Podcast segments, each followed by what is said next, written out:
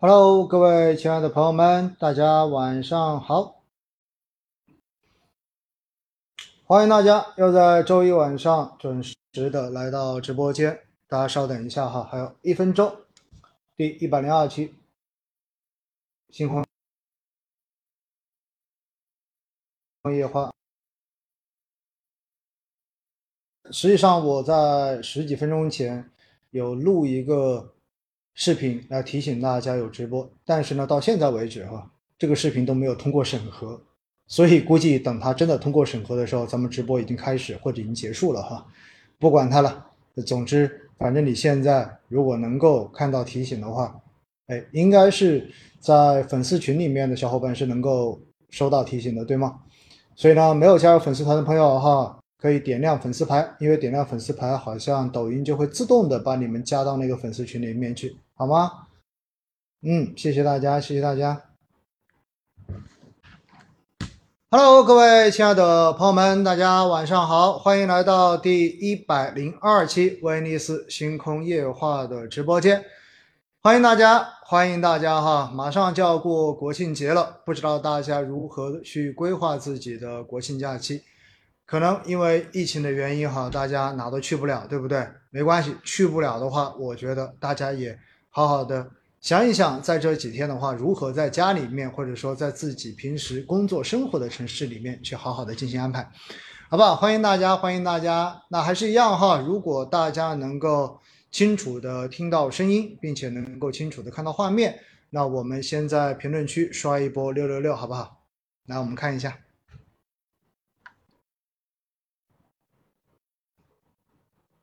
来看一看，看一看，大家是不是可以清楚的听见、清楚的看见？哈，我们确认一下。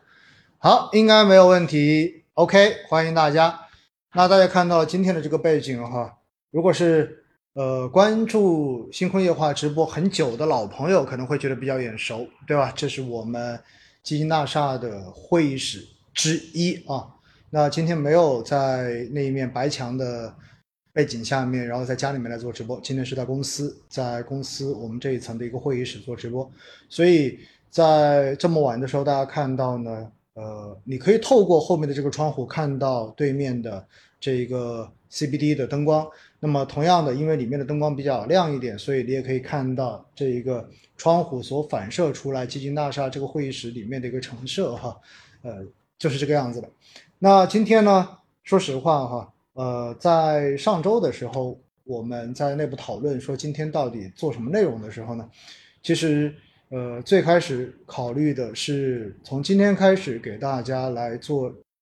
关于投资的一个基础的系列的这样子的一个训练营的课程。那但是呢，后来一想想哈，因为我确实看到在上周四周五的时候市场的表现非常的弱势，而且呢，越来越多的朋友。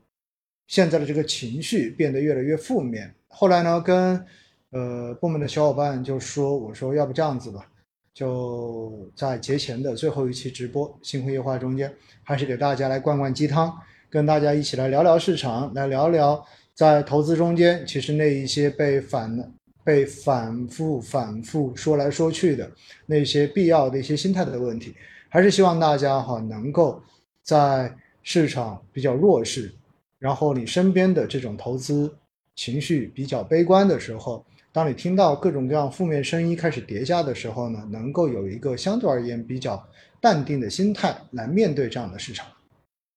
那今天我们所准备的这个内容的名字叫做“加息的蝎子落地，节后最后一周投资该如何安排”。首先哈，加息的这个蝎子是落地了，那待会儿会跟大家详细的来聊一聊这个加息的这个事情。但是呢。节后最后节前最后一周到底该怎么投？跟大家说实话啊，其实呃，我一直以来比较秉承的或者说比较坚持的一个概念，就是作为普通的投资人，我们不要太过多的去关注所谓的这种节假日的时点，时点前后的数据到底有没有意义呢？说实话哈，任何的东西都是跑过之后，可能大数据，然后去进行回溯，你可能觉得它似乎是有意义。所以呢，我们今天哈也准备了一些数据。这个数据呢，就是从历来哈我们用了过去的这么多年，大概多久呢？用了过去十年的一个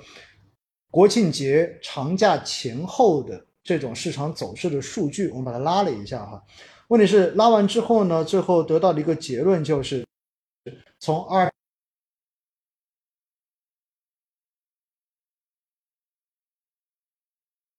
现相对而言都是比较弱的。然后呢，越靠近假期，相对而言呢，表现反而会越好一些。而节后，也就是国庆长假节后的市场，相对而言表现都会偏强一些。当然，这只是说针对节前的这一个走势。那数据是什么样子的？二零一一年到二零二一年，然后近十年上证指数在国庆节前五个交易日上涨的概率只有百分之三十，也就意味着十年中间中间有七年是下跌的哈。那国庆节后五个交易日上涨的概率高达百分之八十，也就意味着十年之间只有两年国庆节之后是跌的。但是我为什么跟大家说这些数据都是事后去跑出来？实际上，它对于今年的这个市场到底有没有指导作用？说实话哈，我觉得其实没有什么太多的实际意义。为什么呢？大家还记不记得在去年哈，就是二零二一年过年前后？我记得当时呢，呃，有很多的券商，然后也包括我们部门的小朋友也去拉了一个数据，就是说拉过去的这十几二十年，然后过年之后市场表现怎么样？最后得出一个结论呢，就是过年之后的话，市场表现一般都会比较好，高达百分之九十几这样的一个概率。但事实是什么？二零二一年过完年之后，市场就开始一路下跌，然后一直跌到了三月、四月份。然后基本上才算是告一个段落，之后才开始从底部进行反弹。所以呢，我要告诉大家的就是，历史的大数据你当然可以去做一个参考，但是的话呢，历史的大数据到最后是不是能够准确的来预测接下来的这一个时点，市场仍然会按照大数据所反映出来的这个大概率方向去进行变化。说实话，我觉得这一个的参考价值实际上是不大的。所以呢，最后哈，我要跟大家先这样一个概念是什么呢？虽然我们今天点点的题目是节前这一周到底该怎么去投资，我想告诉大家，你完全可以忽略掉这个节假日。实际上，你该怎么投你就怎么投，你该定投扣款你就定投扣款。如果你说你的钱仅仅是想看最后这一个星期，然后你想投个短期的话，那我觉得我只能给你两个建议。第一个建议的话呢，记得在节休假前的两个交易日，然后呢，把你的这一些放在活期存款、活期账户里面的钱，把它放到货币型基金里面去。为什么呢？因为你必须要 T 加二。之后才能够确才能够真正的确认成功，所以的话呢，一定记得是在节前的两个工作日、两个交易日，把你的钱去买货币基金，这是第一个建议。那么第二个建议是什么呢？第二个建议哈，就是大家可以考虑，如果你有证券账户的话，其实呢，在节前的这几天去进行国债逆回购的这个投资，实际上呢也是可以的。那大家很多人就会问了，国债逆回购是什么鬼，对吧？没听说过。国债逆回购是一个怎么说呢？就相当于大家理解为，就是人家用国债做抵押，然后的话找你借钱，然后借的这个期限有长有短，对吧？有三天，有七天，有多少多少天，然后呢，根据他借钱的这个长短，会给你一个利息。所以呢，大家如果有证券账户的话，那么你又不想去进行货币基金的投资，那我觉得呢，在长假前，然后进行这个国债逆回购的这个配置也是可以考虑的。那么货币基金跟国债逆回购有一个共同的特点是什么呢？就是风险非常的低，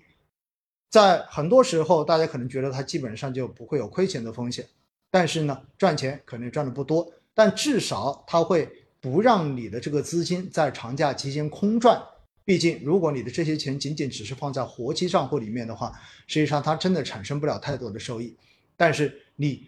在没有增加风险的情况之下，然后把这个钱提前的放到货币基金或者国债逆回购中间，至少你可以让你的钱在这个假期中间不休息，帮着你在跑收益。所以呢，如果单单从节后最节前最后一周到底怎么投这一点来讲的话，所以我给的建议就是，如果你是长期的这个投资，那么过往你该怎么投，这一周继续该怎么投。比如说我今天有定投扣款，明天有定投扣款，星期星期三、星期四同样的定投扣款，这些扣款我根本就不会去动它，按照正常来投就 OK 了。如果你有短期的资金，你想着在过节期间想让它去跑一跑收益的话，那我就推荐的是低风险的投资，一个是货币型基金，第二个可以选择在证券账户中间进行国债逆回购的配置。大家清楚了吗？这就是对这个问题的一个答案哈。大数据只是事后我们再看，哦，它又符合了大数据。那对于过节之后。虽然过去十年有百分之八十的概率，然后国庆节后的这一个走势会要强于国庆节前，但是它实际上对于本次或者说对于这个国庆之后的这个市场，我个人觉得并不具备非常强的指导作用。所以大家一定要记得我今天开场所说的这段话，好不好？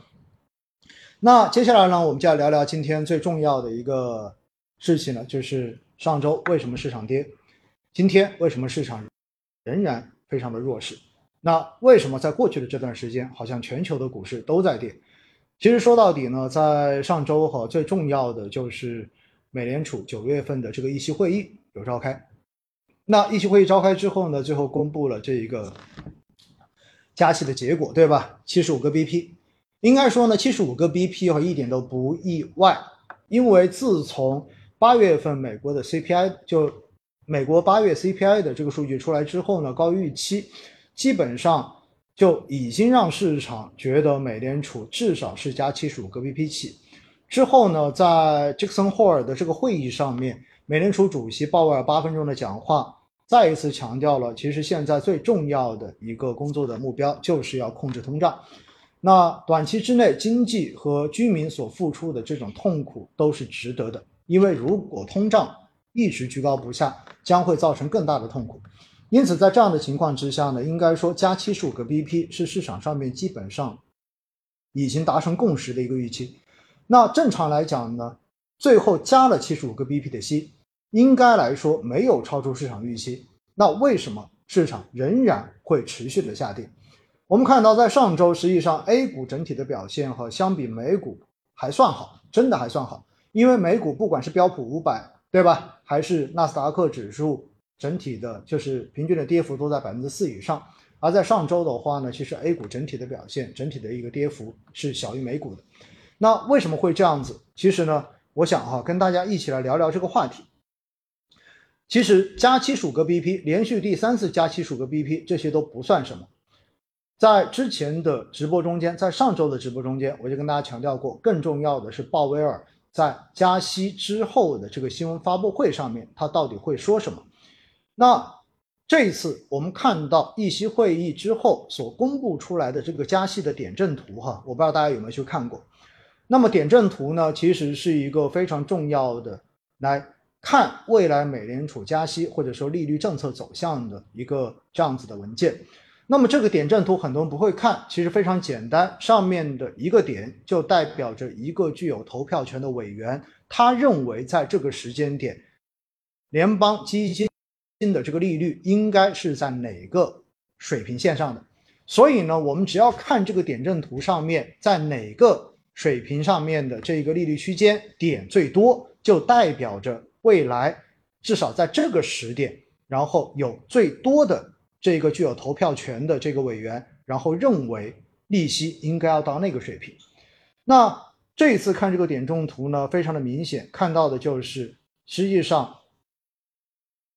有一十五名委员哈，如果没有记错的话，有一十五个点所处的区间全部都在四点五以上。四点五以上是一个什么样的概念哈？大家要知道，在之前基本上市场上面对于美联储。本次本轮加息之后的最终的一个目标利率呢，认为大概就是一个百分之四点二、四点三左右这样的一个水平，但是呢，最终出来的一个中位数居然高达百分之四点六以上，甚至于接近百分之五，都有很多人在投这个票，所以意味着大家所解读出来的就是将来美联储持续加息的这个幅度，有可能会远超市场的预期，而且的话呢，到今年年内最终的话呢，预计仍然有一百二十五个 BP 的一个空间可以加，所以就意味着至少还会加一次七十五，还会加完一次七十五之后的话呢，然后然后后面再加一次五十，所以这一种加息的幅度跟目标的这个利率区间的这一个预期。大大超出了市场最开始的预估，因此呢，这是一个绝对的负面消息。而更重要的是什么呢？在后面的这一个新闻发布会上面，美联储主席鲍威尔虽然用了非常多的语言艺术哈来缓解市场的这种负面的解读，但是呢，最终他所表示的仍然是维系了在之前杰克森霍尔会议上面的那个表态，那就是。美联储认为能够容忍的通胀水平，就目标通胀就是百分之二，所以在这样的情况之下，现在离这一个值还非常的远，所以有必要采取更加严厉的加息和一系列的措施来抑制通胀的上升。所以之后被所有的专业机构，不管是国外的还是国内的，解读为美国美联储将会继续以增长来换通胀。所以呢，大家都认为接下来美国经济的衰退将是不可避免的，并且在这一次中间呢，鲍威尔表基本上所流出的这个，认为美国经济或者说通胀要软着陆，基本上可能性是比较小的。那我们知道所谓的软着陆跟硬着陆是什么意思？在之前跟大家讲过嘛，因为经济是有周期的，我们平时听美林时钟，我相信很多人都有听过。那么我们说经济都会有一个衰退，对吧？然后到滞就滞胀、衰退、复苏，然后过热这样的一个周期不断的运转。所以呢，在这样的过程中间，每一轮过热之后，那么市场上的这一个杠杆往往都会加的比较高。那过热之后必然会衰退，而在衰退的这个过程中间，如果是一次以危机的形式来最终实现这个衰退的目标。或者说实现一个去杠杆的目标，那么往往这就是一场金融危机或者是一场经济危机。而如果能够不产生危机而主动的去杠杆，并且能够让经济的这一个回落处在一个可控的范围之内，那么这种的话呢，往往就叫做软着陆。所以软着陆往往是各国央行和各国政府最期待的这种经济开始从过热转到衰退这个过程中间能够实现的一个理想状态。但是呢？现在我们所看到的就是鲍威尔已经表态，实际上呢，美国要实现软着陆，这一次真的是比较难。那也就意味着言下之意，美国的这个经济将来硬着陆的这种风险已经开始变得越来越大了。因此，这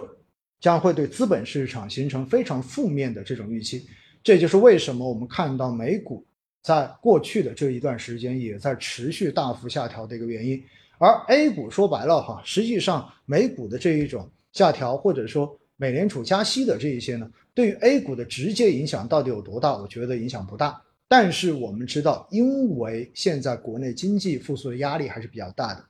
所以呢，本身市场的情绪就不是很好，因为大家需要看到更多数据的验证，来增强大家对于经济持续复苏这个斜率保持的信心。那么在这些数据没有出来之前，同时又叠加着。俄乌冲突，我们也看到最近是吧？我们看到俄罗斯又开始进行了全国的这种总动员，那么似乎的话呢，俄乌冲突还有越演越烈的这种可能性。那么在这样子的外部环境之下，再叠加内部的这种信息的缺失，又同时我们又接近国庆的长假，所以在这种情况之下呢，负面情绪的这种发酵，在 A 股市场应该说体现的非常的明显。我们也看到哈，上周五个交易日，A 股。日成交额没有一天超过七千亿，而且中间一度创下了自二零二一年四月份以来的新低，低于六千四百亿。因此呢，我们看到哈，在这样的环境之下，其实整个 A 股的表现确实也是不好的，应该说是继续维持着之前的这种弱势的状态。那我们再来看看哈，那什么情况下面才有可能改变外围的这一种整个资本市场的情绪？然后再带动着，因为外围的这种情绪转好，可能会给 A 股也带来稍许正面的影响呢。其实更重要的是什么？我们要知道哈，如果美联储什么时候加息加的差不多了，或者说市场开始预期美联储有可能加息放缓，甚至于有可能要开始降息，有了这种预期，那么有可能美股的这个颓势才能够扭转过来，市场的情绪才能够扭转过来。那什么样的情况下面才有可能出现这种转折呢？在这一次的议息会议之后，鲍威尔的这个讲话中间也有提到，有三条线索。第一条哈。增长继续低于趋趋势，因为现在说白了是经济的这一个进入衰退已经成了一个定局。那么增长如果将来的话能够慢慢的发现确实已经衰退到了一定的程度，那么这个时候的话呢，可能慢慢的这一个政策考量的重心就会从通胀又会向保持整个的一个经济的稳定。这个方面开始做调整，但是现在我们看到的是美国的经济其实韧性仍然是很强的。那么第二条就是什么呢？要有更好的这种就业的供需平衡。那么对于就业这一块，在上周的直播中间应该有跟大家提过，因为现在在美国呢，很明显的是就业市场仍然是相对而言保持着比较强的韧性。说白了，一方面因为劳动参与率现在比较的低。另外一方面呢，因为美国经济本身相对而言复苏是比较快、比较强的，现在处在一个比较热的这样的时候，所以在就业市场方面的供需现在是不平衡的，也就意味着其实对于岗位、对于劳动力的需求现在是比较强劲的，但是呢，现在劳动力的供给是不足的，而劳动力供给不足，需求很强，到最后就会形成工资的这一个上涨，而工资上涨回过头来就会推高企业的成本。同时，工资上涨呢，又会提升这种消费价格的上涨，因此这就形成了一个循环。所以呢，强就业哈，说白了是核心通胀一直保保持着高位的，具有非常粘性的一个指标。所以，除非什么，除非就业有出现明显的这种变化，那么有可能政策才会真正的出现变化。如果你的经济现在很强，你的就业现在又很强。那么在这种情况之下呢，其实美联储这个加息跟缩表的步伐大概率应该是不会有什么太多的转向的。然后第三方面的话呢，就是通胀要能够回到百分之二的这个明确的证据，说白了就是刚才我说的目标通胀率就是百分之二。但是从目前各个机构的预测来看，美国在今年的 CPI 基本上不会低于百分之七。所以，就大家知道的话，在从今年到明年上半年来看的话，实际上美联储的这个加息哈，大概率仍然会持续下去。那么，站在这这种逻辑来判断的话呢，我们可以想象一下外围市场的这一种情绪，什么时候才有可能出现回暖？就基本上我们说，在今年至少从目前来看，三季度、四季度，对吧？你到四季度可能要做到今年年末的时候，到时候看相关的经济数据有没有可能开始改变市场的预期，有没有可能出现刚才所说到的这三条线索：第一，增长低于趋势线；第二，就业市场出现明显的供需改善；第三，整个通胀能够降到百分之二的这一个确切的证据。如果有这三项能够出现的话，那么我觉得。整个加息的这一个预期才有可能出现和缓改善，而整个美股股市场或者说整个全球市场的这个情绪才有可能出现整体的改善。因此，站在这个角度上面来说，哈，接下来的市场、资本市场或者说接下来的权益市场的情绪，站在这个逻辑上面来考虑，其实大概率仍然会维持着一个相对比较弱的状态，除非什么？对于 A 股来说，除非我们的经济。有明显回暖的证据出现，那么什么叫做明显回暖的证据？第一方面，我们看过完长假之后看什么？我们要看新一个月的社融数据，同时在过节放假的这一两天，头两天我们要看什么？我们要看新一期的 PMI 数据，接着到过完长假回来之后，我们要去看新一轮的经济数据。那么实际上这些数据如果出台之后，能够让大家看到比较确实的国内经济回暖的确凿证据，那我觉得对于整个市场，因为现在的情绪是很低的，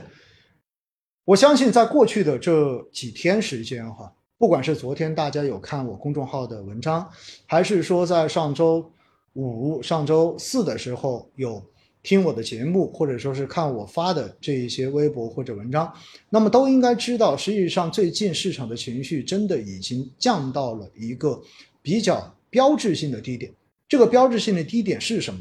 我们开句玩笑说哈，就是很多人经常会说有个威尼斯威尼斯百多人指数嘛，说白了就是我在网上面做这么多年的节目，然后粉丝少少说，现在算起来的话，总计也有百来万。但是的话，你会发现，真的到了情绪进到一个极点的时候，低到一个极点的时候，你会发现。各种节目或者各种后台之间的这种质疑跟谩骂之声的话，这种评论就会变得越来越多。为什么？其实我也很理解，因为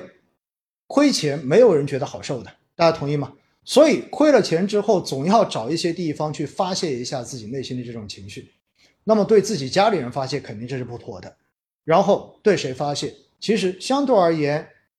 因为我一直跟大家强调嘛，我说我是坚决做多中国、做多 A 股的。因为站在我自己的角度，我觉得我的这一个经济生命，或者说我自己的将来，跟整个国家是息息相关的，是绑定在一起的。所以在这种情况之下，我觉得我对于中国的将将来，我对中国经济的将来，我是绝对有信心的。因此，在这样一个大前提的背景之下，我肯定会跟大家讲，越是低点的时候，越是值得买的时候，尤其是当我们看到相关的估值数据。确实已经去到了跟今年四月份那个低点差不多的位置的时候，那在这种时候，我肯定会跟大家强调的就是坚持，坚持去做布局，坚持去进行配置，因为各种指标现在告诉我们的就是现在权益是值得去配的。那么在这种时候呢，大家本来就亏得一塌糊涂的，天到晚都在想的是怎么去解套，甚至于因为持续的下跌，听到了各种负面的声音，因为越是。市场低迷的时候，越是情绪差的时候，你所听到的负面声音就会越多嘛。所以在这种情况之下呢，大家的这种负面情绪是爆棚的时候，总要找地方发泄。那么这种时候来我的节目下面，来我的文章下面来进行发泄，其实我是能够理解的。但是呢，这也确实就是反向指标。我不知道大家记不记得哈，我以前说我判断市场是否到顶，其实也非常简单，简单就简单在什么？那就是我经常会说了，在过去的这些年，只要多年，或者说换句话说，就是失散多年的亲朋好友，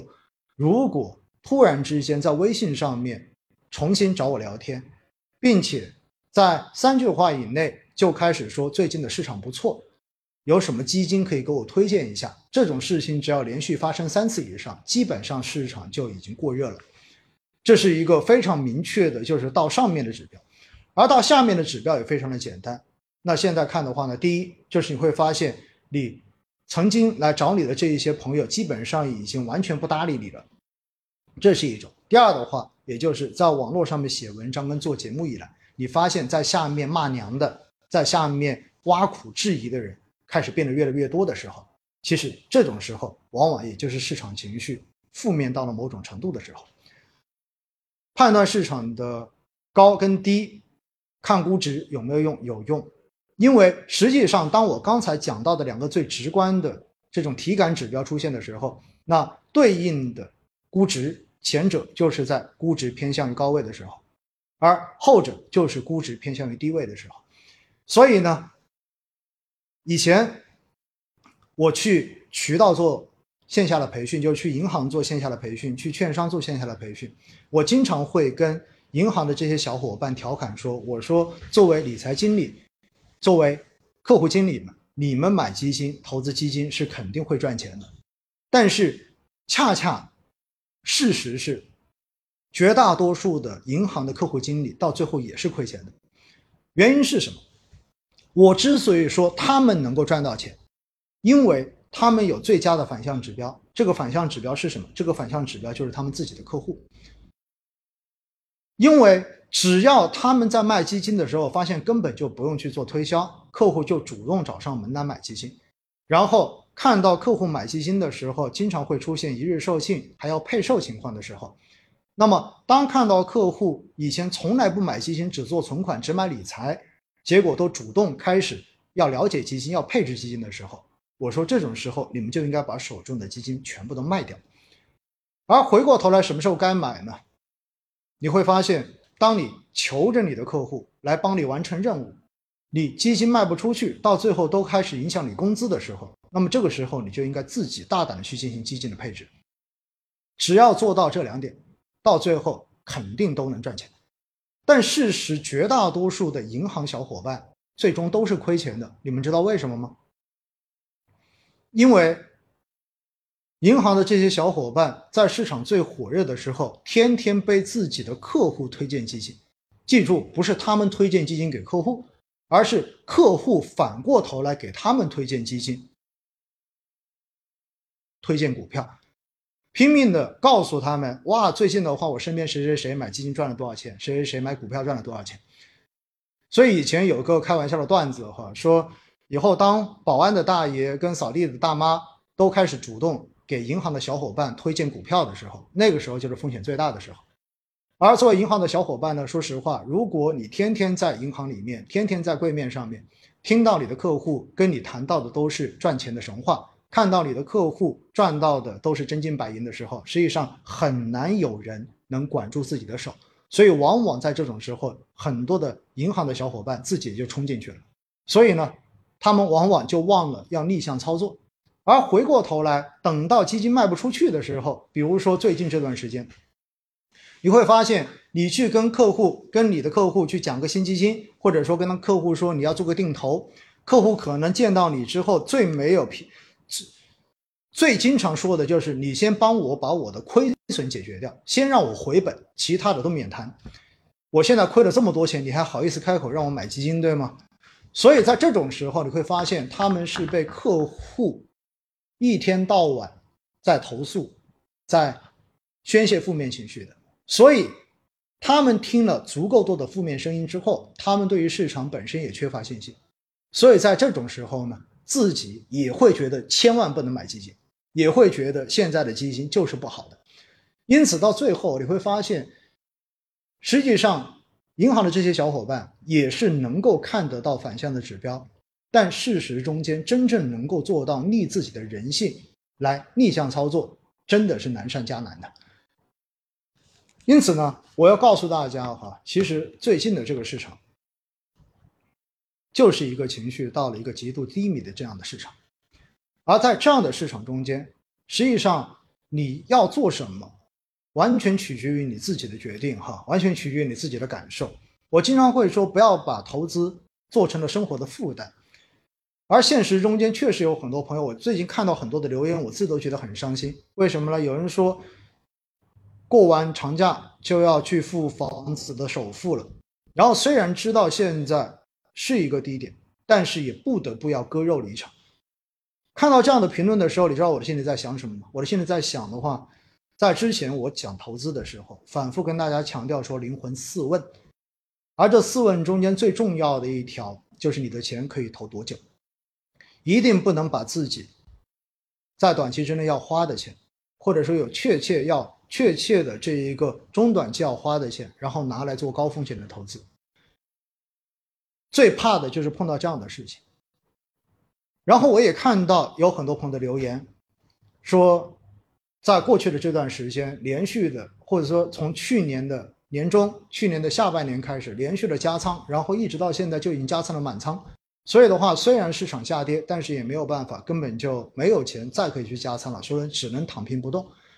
甚至于还有人说，能不能把我中间亏的最多的那只基金先把它卖掉，然后用来补那个亏的比较少的基金？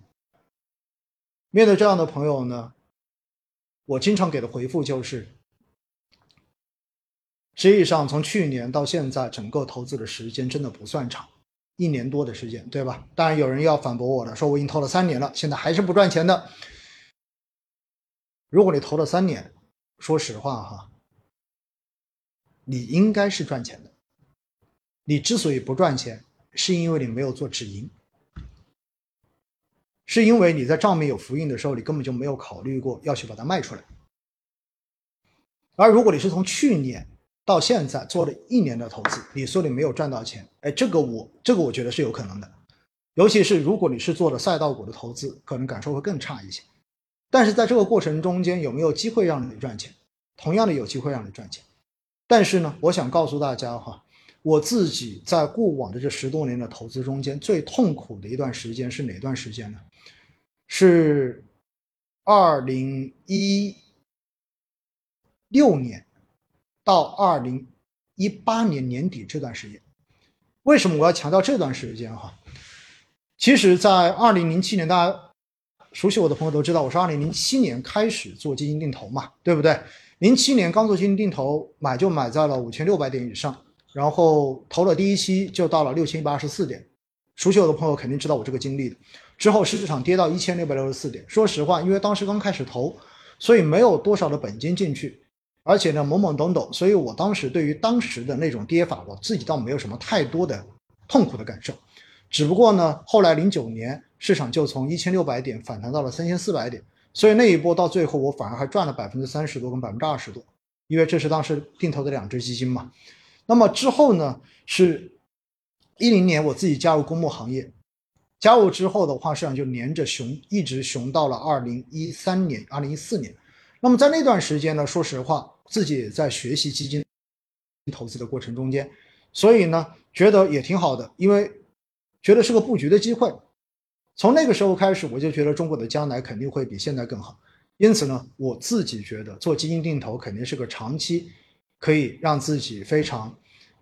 安心的这样的一个投资。因此呢，在那些年，我是安心的积累我的第一桶金。说实话，第一桶金说白了还是靠工作，对不对？靠工资收入，然后积累第一桶金，然后把把把多余的钱全部都扔在了基金定投里面。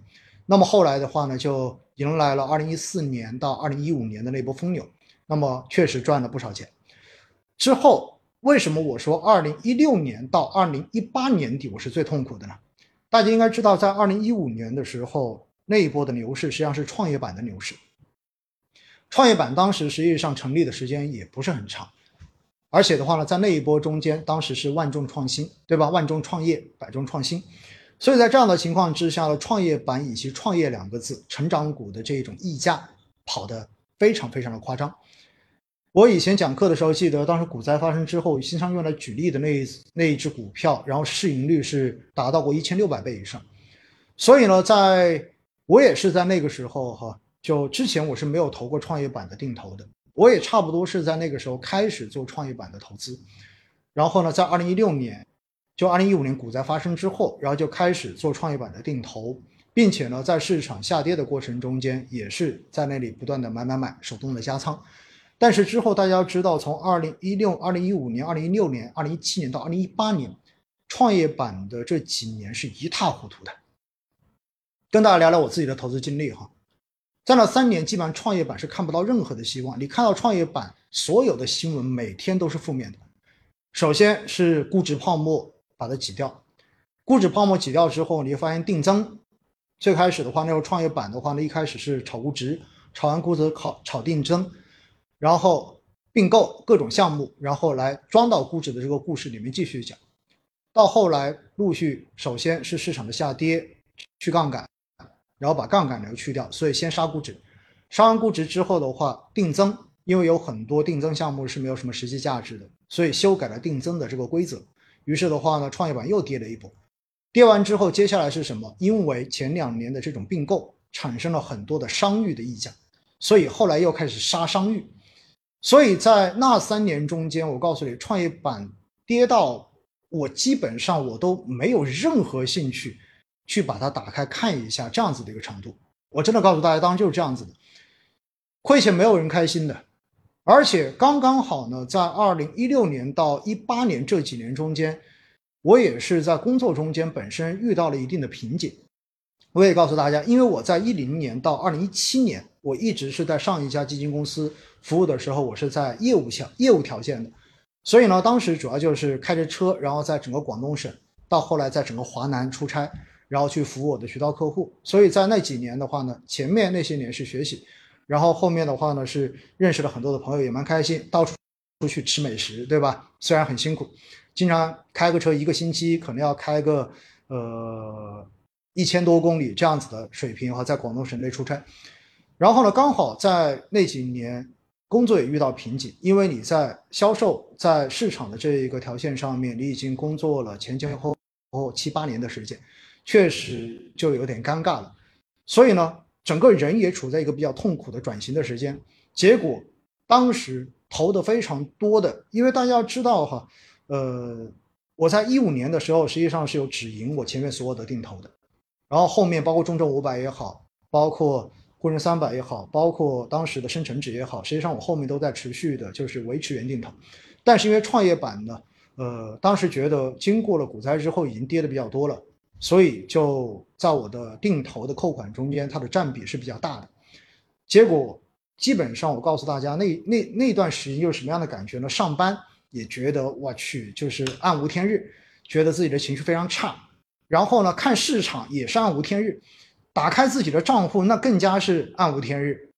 人家说关灯吃面，我那段时间我觉得我连我我连吃面的兴趣都没有。当时就觉得创业板怎么办呢？要不要停掉就算了呢？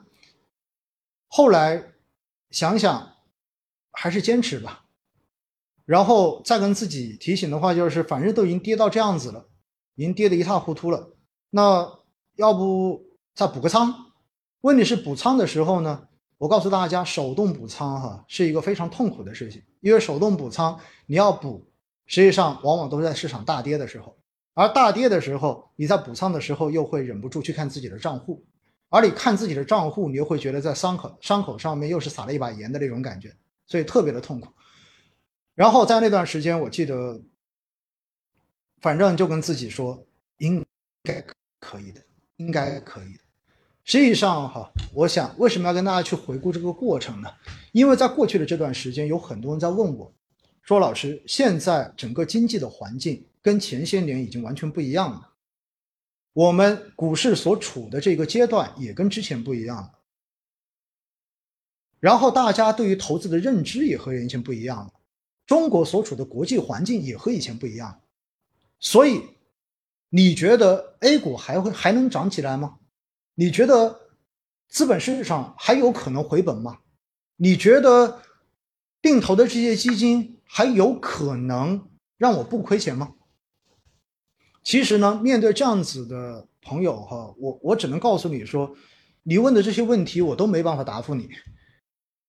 因为确实一切东西都是在变化之中的，我跟你一样的处在这个变化的进程之中，未来会发生什么，我不知道。因为不管多专业的市场分析，也只能根据现在的一种市场发展的数据，结合过往的经验，然后去对未来可能发生的事情做一个推断而已。而且这种推断对于短期市场是一点鸟用都没有的。我告诉大家，真的是这样子的。它最多能够对市场中长期的趋势做出一些推测跟预测，而且这种预测到最后，它还有一个概率的问题，就是哪怕你正确的概率为百分之九十九，你也不敢说下一次接下来就不是那百分之一，这就是事实。所以你问我的这些问题，我都没有办法回答你。就好像我当时在那段时间，我看着自己的基金定投，看着自己手里的这一些投资，在二零一八年，大家要知道啊，贸易战发生，中美脱钩这种说法，整个市场都在传，而且在那一段时间，网络上面的公知还很多，大家应该都知道了，各种唱衰中国，认为未来。中国已经没戏了，如果不跟着谁谁谁走的话，那肯定就没戏了的这种说法，全网都是。那时候的负面情绪比现在更大，我告诉大家。所以在那个时候，我也在想啊，那未来有可能会比现在不好吗？有可能会不会就这样没有了呢？但是说一千道一万，我后来跟自己说，如果真没有了，我留着钱又干嘛呢？大家想是不是这么一个道理？真的，如果未来就比现在更差了，未来可能什么都没有了，那你告诉我，你留着钱又是什么呢？而且我觉得，对于很多的事情，你如果对于未来一直都是悲观的，实际上你会发现，你根本就不会去做投资，而且你根本就不是说不会去做投资的问题，你会觉得做什么事情都是没有意义的。你努力生活为了什么？不就是为了将来吗？问题是将来都没有了，你还会努力生活吗？你努力赚钱是为了什么？不就是为了将来会过得更好吗？那如果未来都不稳定了，你现在赚的钱未来还值钱吗？你现在赚的钱未来还有可能有更好的希望吗？没有了。所以也就是在那段时间，回应这种质疑。我才开始在培训中间经常会去调侃，尤其是下面坐着很多客户的时候，因为很多的客户经常会有很多的质疑，因为负面的声音、阴谋论、小道消息在市场上面永远都是最盛行的，而且是最能够被广大的老百姓所接受的茶余饭后的谈资。所以当时我就经常会调侃嘛，我说如果你觉得未来没戏了，那 OK，肯定基金我是建议你不要买。股票肯定不要买，为什么？股票跟基金在某种程度上面来说，其实说到底的话，它都是投资中国的未来的，投资经济的未来。它基本默认的前提就是你觉得未来的经济会比现在好，未来的发展会比现在好，所以它的盈利会增长，盈利会增长，所以股价才会往上涨，所以你的投资才有意义。这是一个基本的逻辑吧，对不对？那如果你对于未来都不看好了，甚至于你对整个国都不看好了。那这个时候你还能投什么？那我告诉你，你留着纸币也没用。你把你说你把钱放在自己的手里面，我经常开玩笑说，你把它放在手里面，说不定被老鼠给啃掉了。你放在手里面贬值，一定超过你花钱的速度，就是这么一个逻辑。你说你放在银行，那未来银行还有吗？所以。针对这样的环境，我当时就给出一个最极端的建议。我说最简单，如果真你有真的有这种担心的话，你就去买黄金就好了。而且买黄金还不能买纸黄金，还不能买账户金，也就是不能买那种虚头巴脑的黄金。你要买买什么黄金？买金条就好了，买实物金条就好了。买十五金条干嘛？买十五金条还不够，你还把它取回来，取回来放在家里还不够安全，容易被偷，容易被抢。我说你顺带着再买一个保险柜。然后买了保险柜还不要放在家里，找一个空地挖个坑，然后把这个金条放在保险柜里面，埋到这个坑里面，然后把它全部都埋起来，不要让任何人知道任何的痕迹。然后等到你所担心的那个风险发生之后，一切尘埃落定了，如果你还在，OK，去把那个东西挖出来，哎，你的财富就终终于保保留下来了。是不是这么一个逻辑？所以，对未来，如果你真的是很悲观，你悲观到觉得未来都已经没有未来了，已经不存在未来了，那我觉得确实投资就不要做了，你就按照我说的，你去买黄金吧，你去买金条就好了，真的是这样子的。或者，要不然你就把钱在现在全花掉，及时行乐，醉生叫做什么？醉生梦死，对吧？我觉得这对于你来说是合适的。但是我相信，其实绝大多数人骨子里面对于未来是有期待的。你既然对于未来有期待，你的这个期待就建立在一个基础之上，那就是国泰民安，那就是中国的未来会比现在更好。所以你的生活水平、你的生活质量才会随着整个国家一起往上发展。我想这一点应该没有人会否认吧。所以在这样的情况之下，如果你有这样的期望，那么。为什么你对股市会没有期望？哎，有很多人说，因为股市不成不成熟，它也有从不成熟到成熟的过程啊。有人说，哇，A 股，你看永葆青春这么多年了，对吧？还在三千点保卫战，谁让你去看上证指数啊？你看看其他的好不好？你看看现在 A 股的市值，你看看现在的市盈率，你看看沪深三百指数。万德全 A 指数、中证五百指数在过去这十几二十年的一个平均的一个增长率，好不好？在一年前、两年前，上证指数调整这一个编制规则的时候，我记得那一期的星空夜话，我也跟大家去聊过这个话题。我说，其实上证指数，因为它采取的是市值权重，而且的话，它是一个，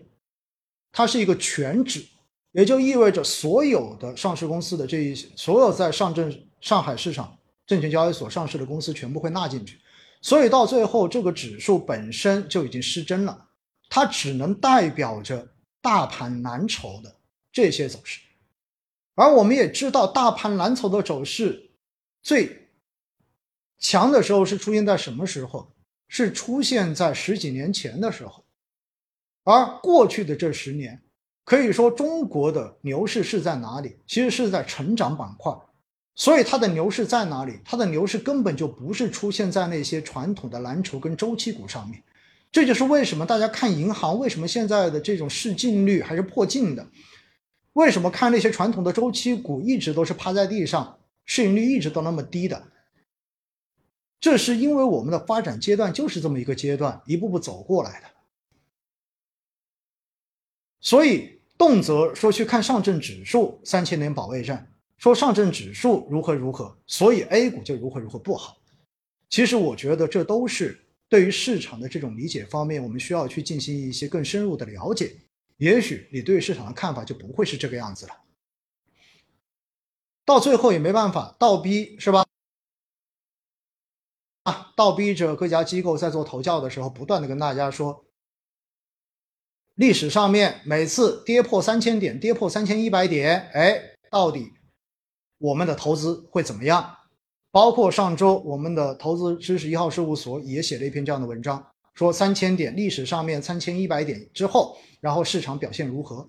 结果呢，我就看到了，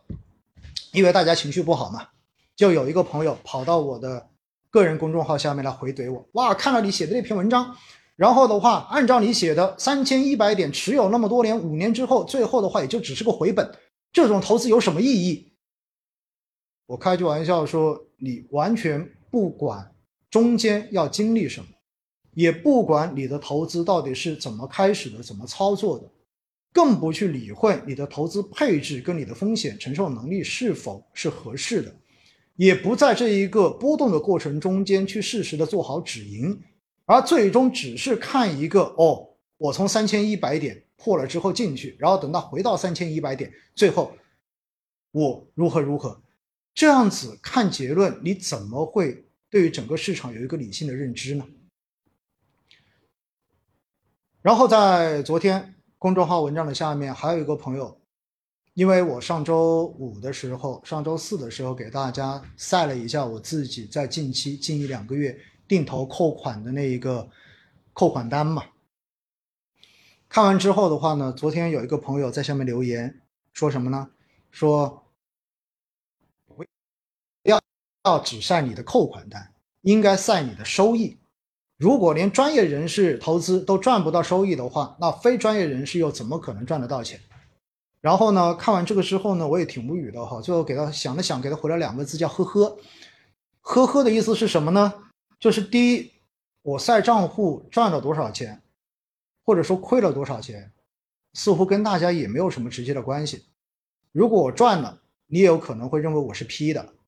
而针对很多投资而言的话，也许你进入市场才一两年的时间，确实是亏的。如果你看到我的某些基金确实盈利还挺多的。也许你这个时候又会觉得，作为基金业内人士，你估计是有内幕消息，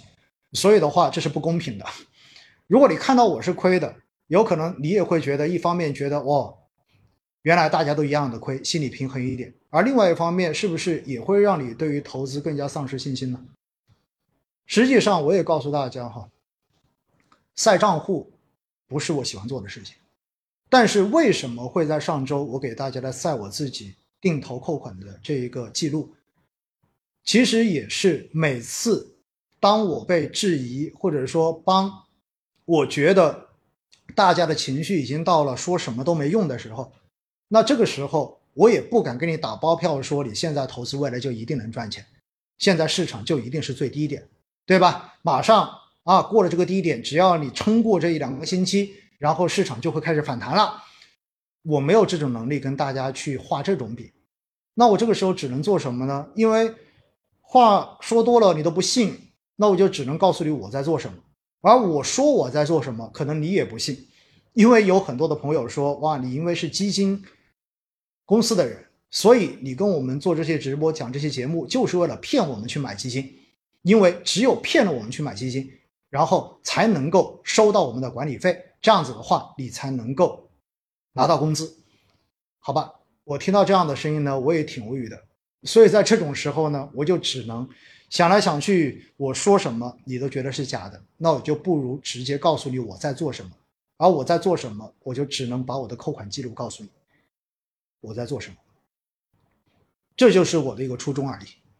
所以说，以上的这些哈，我只是想告诉大家，实际上对于每个人来说，包括我来说，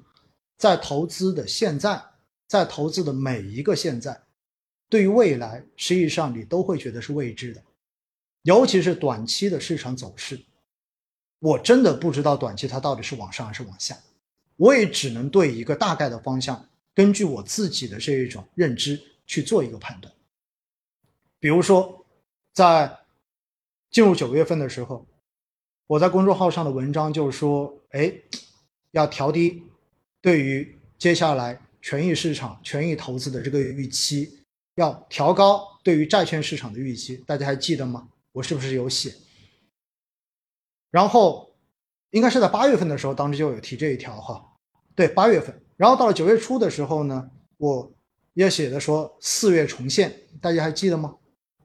这其实也就是我在那个时间段，我自己根据自己的认知对于市场做的一个短期判断。但是我也只是认为这只是我个人的一个判断而已，它到底准确率去到多少，我也不知道。所以。投资本来就是一个未知的事情，没有人保证说投资未来一定能够赚钱。投资本来就存在着风险，但是我确实是坚信中国的未来会比现在好。我确实坚信中国资本市场的未来会比现在好，原因非常的简单，几个理由嘛。我相信大家都听过的，第一，资管新规之后，刚兑被打破。所以在这种情况之下，居民的资产需要一个足够大的市场去进行容纳。所以在这种情况之下，你会发现，包括基金，呃，包括银行理财产品的净值化也好，包括公募基金的这种普及也好，会有越来越多的财富涌入到资本市场来进行配置。有可能是通过大家直接买股票来进行配置，但是更多的你会通过买理财产品。通过买基金的方式，然后让机构来帮你配置到资本市场，所以对于整个中国资本市场的资金增量来说，长期是没有问题的。所以这是第一个逻辑。第二个逻辑，中国现在的发展，我个人觉得仍然是处在一个非常快速的这样的一个通道上面。虽然说“国运”这个词，站在严谨投资的这个角度不应该去讲，因为这个东西太唯心了。太虚了，但是我确实是认为我们仍然是处在一条正确的道路之上。中国未来的经济环境，中国未来的经济的竞争力一定会变得越来越强，自然而然，在全球对于资金的这种吸引力也会变得越来越强。而且综合周边的这些市场，对于外资的这个配置比例来看的话，实际上中国的资本市场。对于吸引外资的这个空间仍然是巨大的，所以这是第二层，我们不用担心未来市场有没有增量资金的问题的第二个逻辑。第三，也就是之前反复跟大家讲过的，因为我们现在越来越讲究市场，市场的规则，根据市场的这种规律来调整我们的经济，来发展我们的经济。而我们现在因为被美国所针对，所以在很多的高科技领域必须要进行自主创新，而自主创新是要花钱的，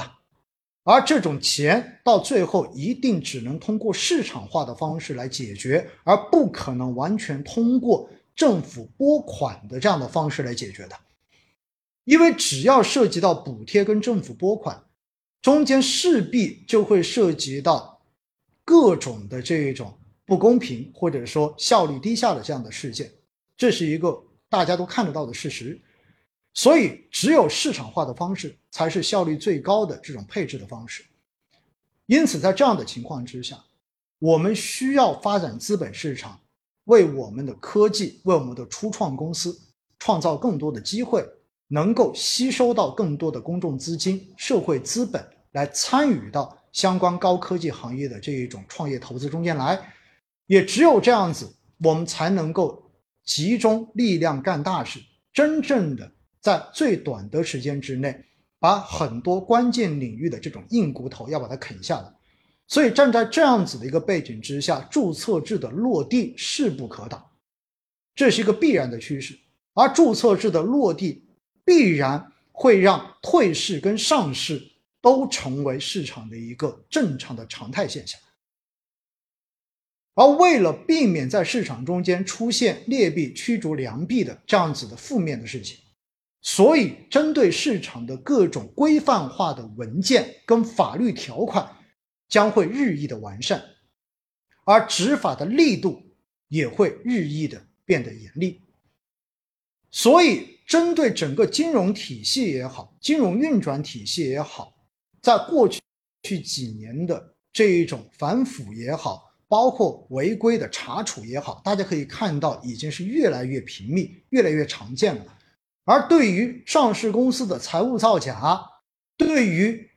连带的这种集体诉讼等等等等相关的法规，也在过去的这一两年逐步的开始健全起来。所以，我要告诉大家的就是，这就是我们的资本市场从一开始的初创到发展，到现在逐步的开始完善，往更加规范、更加法治化的方向来进行完善。进而来给更多的资金创造出更加公平的市场的这样的环境，来奠定一个基本的制度基础。所以从这一点来讲的话，我觉得对于 A 股、对于资本市场的将来，没有任何的理由去进行悲观。所以这是我讲到的第三层，为什么我对于未来不悲观。而第四层，现在的新一代。都是网络一代，我们的父辈可能对于投资不是那么认同，包括我爸，实际上炒股炒了几十年，我经常开玩笑，到现在为止还是中石化的股东哈，中石油的股东，到现在都没卖掉。大家知道，作为基金公司的员工，我是要报备家里所有亲属的，就是直系亲属的这个持仓状况的。然后我爸的这个账户报报上去之后的话，这些年基本上就没有让我去后续做过任何的这种卖出的申报，因为他们卖他们卖股票出去是要做申报的，就是要告诉公司他有卖出去，他有卖。当然，对于我自己来讲的话，我们是不允许有证券账户的哈，这一点告诉大家一下。但是回过头来你会发现，作为我们的父母辈，还是愿意做什么？还是最放心的就是买个理财。买个国债，存个钱，但是现在理财发现已经开始有浮亏了，没有以前那么简单了，存钱的利率又在往下调，然后国债似乎利率也在往下调，而且还不好抢。而作为现在的新兴人类，或者说跟我同辈的人，因为互联网的这种发达，因为第三方支付平台的发达，所以大家对于基金对于各种投资的认同度也开始变得越来越高，而且更重要的是，房住不炒已经让房地产明显出现了逐步开始回归理性，甚至于在过去的这几年出现了暴雷、出现了往下行的这样子的一个趋势。而作为过去的这十几二十年中国老百姓主要的财富配置方式的房地产，已经逐步的。开始在大家的组合中间降低了它的比重，那多出来的钱去哪里？最终你会发现，选来选去，你其实到最后也没有什么好选的。当然，因为最近这几年疫情的原因、经济的原因、外部的各种负面原因，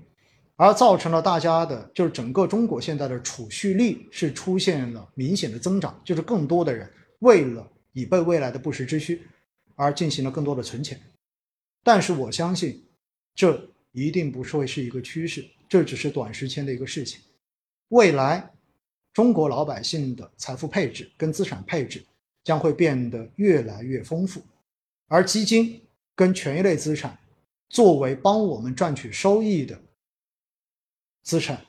其实未来一定会有更大的发展空间。当然，对于每个人来说的话，理财健康的金字塔结构永远都是固收跟低风险投资为主。而中高风险的投资永远都应该是占更少比例的这样的一个合理的搭配，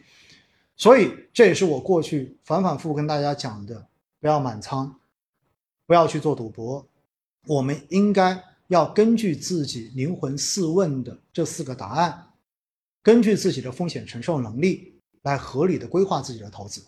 而分批的定投是所有投资方法中间相对而言你可能。花比较少的精力跟时间，只要能够简单的做到坚持，最终就能够获得市场平均收益的一个比较性价比高、比较轻松的投资方法，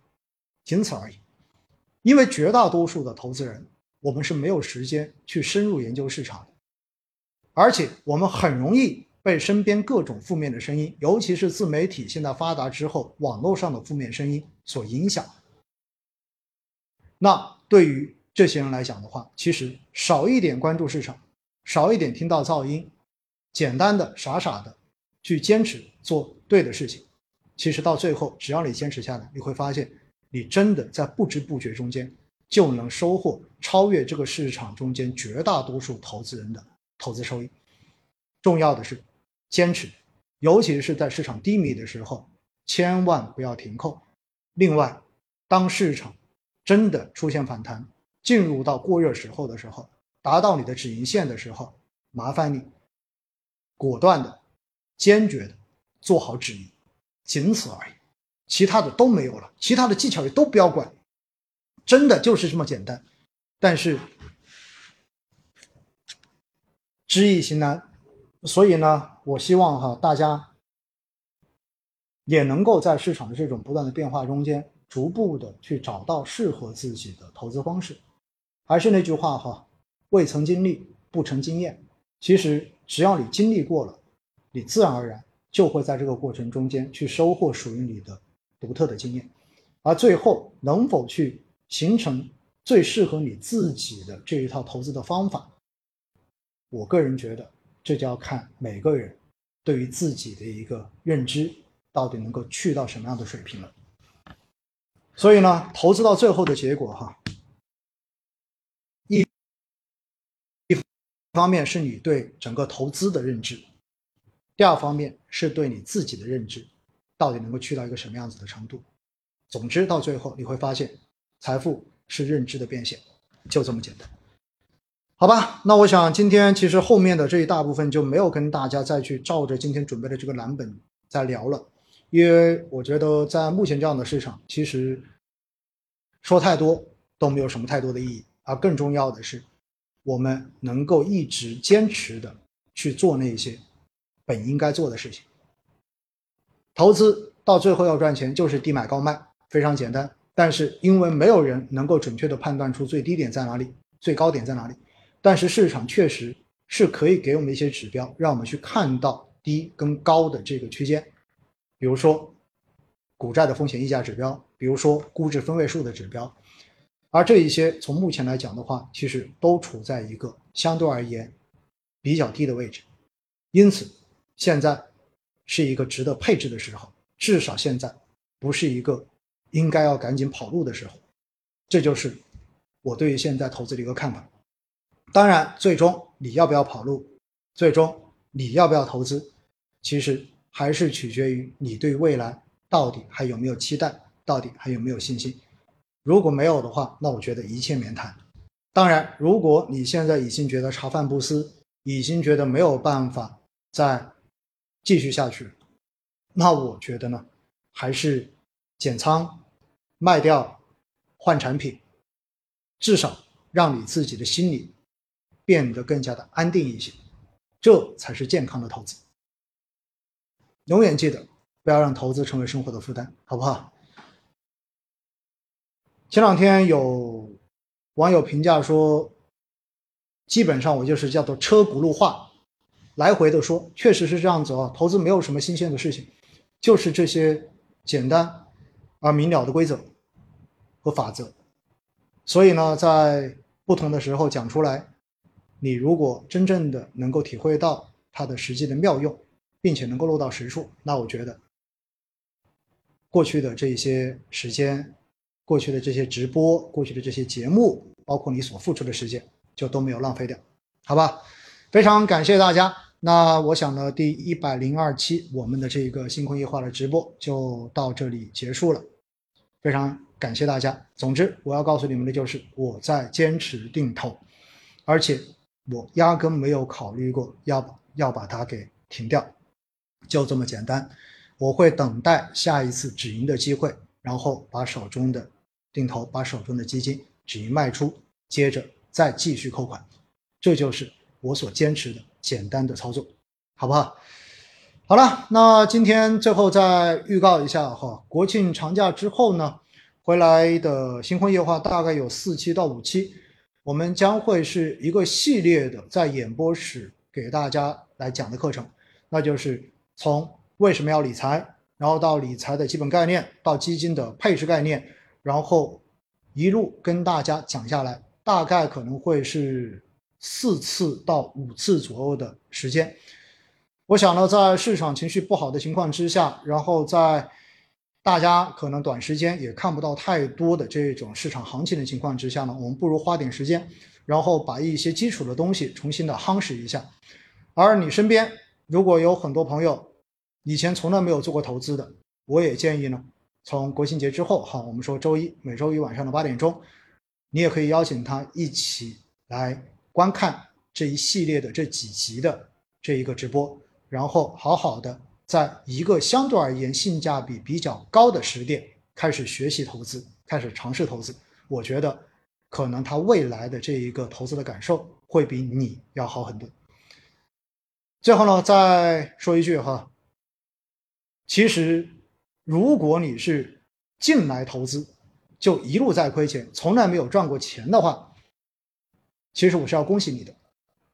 因为你从一开始就体会到了市场投资是有风险的，所以未来大概率你应该不会有机会亏掉大钱，甚至于还会小赚当赢。因此呢，我觉得对于这些朋友哈，其实你们是幸运的，而对于那些从二零二零年，尤其是二零二一年的年头才开始追进来的朋友。那我觉得呢，其实现在你们可能是最痛苦的，因为有可能你当时所重仓买入的基金，现在的浮亏都在百分之三十以上。而对于你们而言，实际上经历了这一波之后，哈，如果你自己确实还能够承受得了的话，实际上坚持下去，这一波从高峰到低谷的过程。也是一次非常非常刻骨铭心、良好的投资风险教育，这对于你将来的投资也会有好处，好吧？所以呢，不管怎么样，我希望你们能够坚持下去。还是那句话，当市场恐慌的时候，你买也对，不买也对，但卖大概率是不对的。谢谢大家，我们今天的直播就到这里，煲了一晚上的鸡汤哈，就这样吧，拜拜，谢谢你们。